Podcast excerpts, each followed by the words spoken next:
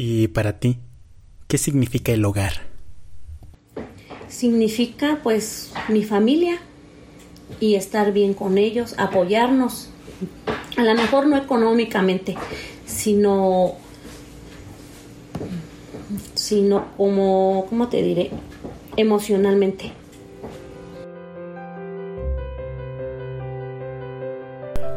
Bienvenidos y bienvenidas al primer capítulo de Los Igualados, programa en el cual nos enfocamos en escuchar historias de todo tipo. Esperemos sea de su agrado. En fin, por ahora en el capítulo de hoy tenemos una desafortunada historia llena de violencia y abuso en el hogar. Me llamo María de Lourdes Miranda Valdés, tengo 37 años, tengo tres hijos. Este, mi infancia fue pues muy bonita vivíamos en una casa muy grande, con árboles, plantas, sembrábamos maíz, este, teníamos pollos y todo estuvo muy bien. Mi papá pues me llevaba a Celaya. Este, mi mamá empezó a, empezó a trabajar vendiendo pues, cena en la noche y le iba muy bien. Este, después se embarazó de mi hermana la más chica y dejó de trabajar y después consiguió un trabajo con su tía de don Ramón y de ahí empezó a trabajar y yo empecé a ayudarle a ella. Estuvo muy bien porque pues ahí me daban mi dinero y yo empecé a trabajar ya más grande. No cabe duda que las amas del hogar en México son muy importantes. Y es que, según datos del INEGI, las amas de casa aportan hasta el 23% del PIB. Y 74% de las mexicanas se dedica a labores del hogar.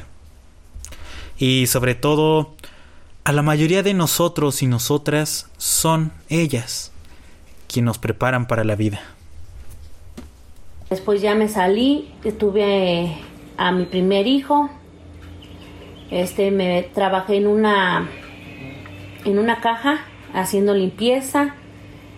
Luego me embaracé de mi niña, me salí de trabajar y ya de este último pues trabajé primero con su mamá de doña Laura allá en, Salamanca, me vine y me empecé a trabajar en una fábrica, fue cuando tuve a mi otro hijo y dejé de trabajar un tiempo. Este, ya después fue cuando de mi sobrina, de mi hermana, que la recogimos porque estaba muy mal. Este, nos trajimos a su familia para la casa. De ahí fue cuando empezó el problema con Daniel, con mi sobrino, con el que era de mi hermana.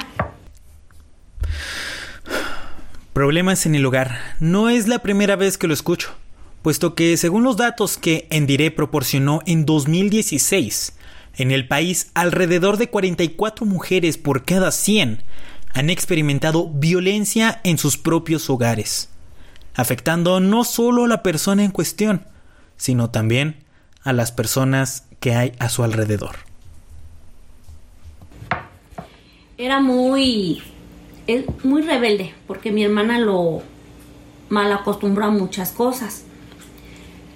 Este, y de ahí empezó a sus muchas mm, palabras malas.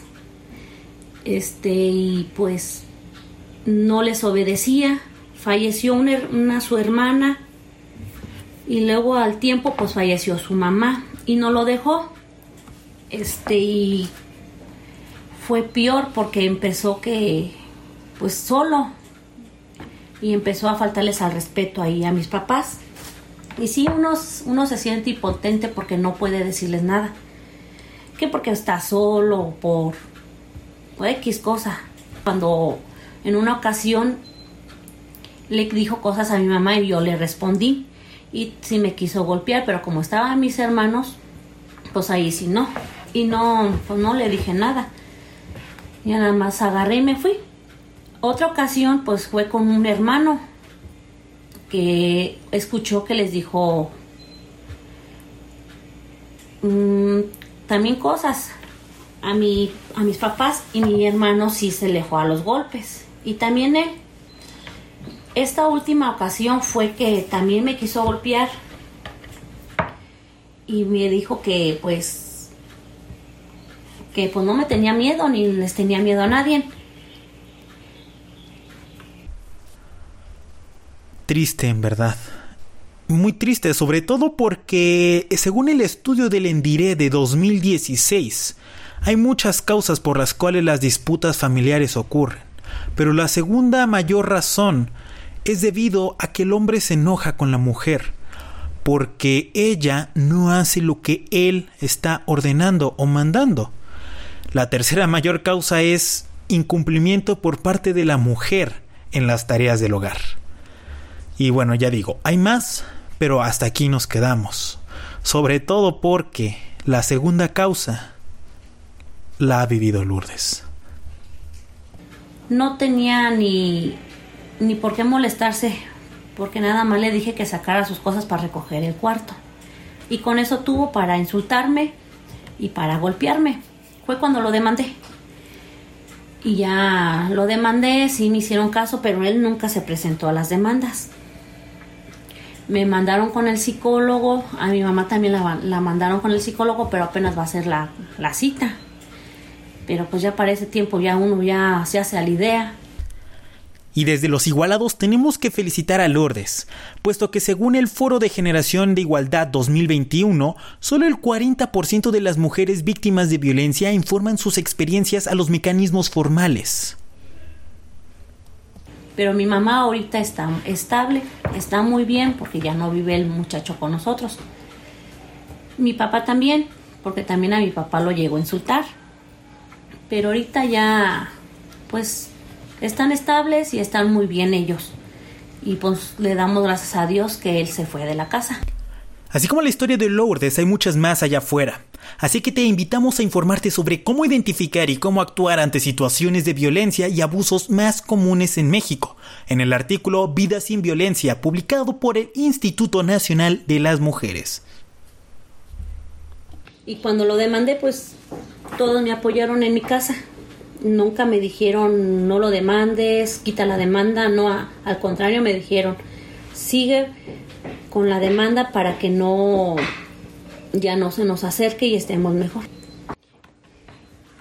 A mis hijos los, los estoy educando pues con escuela, les hablo, les platico que está mal todo, que se fijen en, en otras personas cómo viven, porque hay mucha violencia ya aquí. Este les, pues sí les hablo mucho, mucho, mucho. Y si yo sí le digo a mi hijo el mayor que si él llega hacer algo malo, yo me va a doler mucho, pero yo sí lo denunciaría. Historias como la de Lourdes únicamente demuestran que estamos en una situación deplorable, pues un hogar debe ser seguro para todos, no un infierno. A todos nuestros espectadores queremos agradecerles por habernos acompañado en este nuestro primer episodio del podcast de los Igualados, ejercicio realizado por estudiantes de la Universidad del Norte y del Tecnológico de Monterrey Campus Querétaro. Los invitamos a seguir escuchando este podcast y sus siguientes capítulos en las plataformas de Spotify y Google Podcast. Hasta pronto.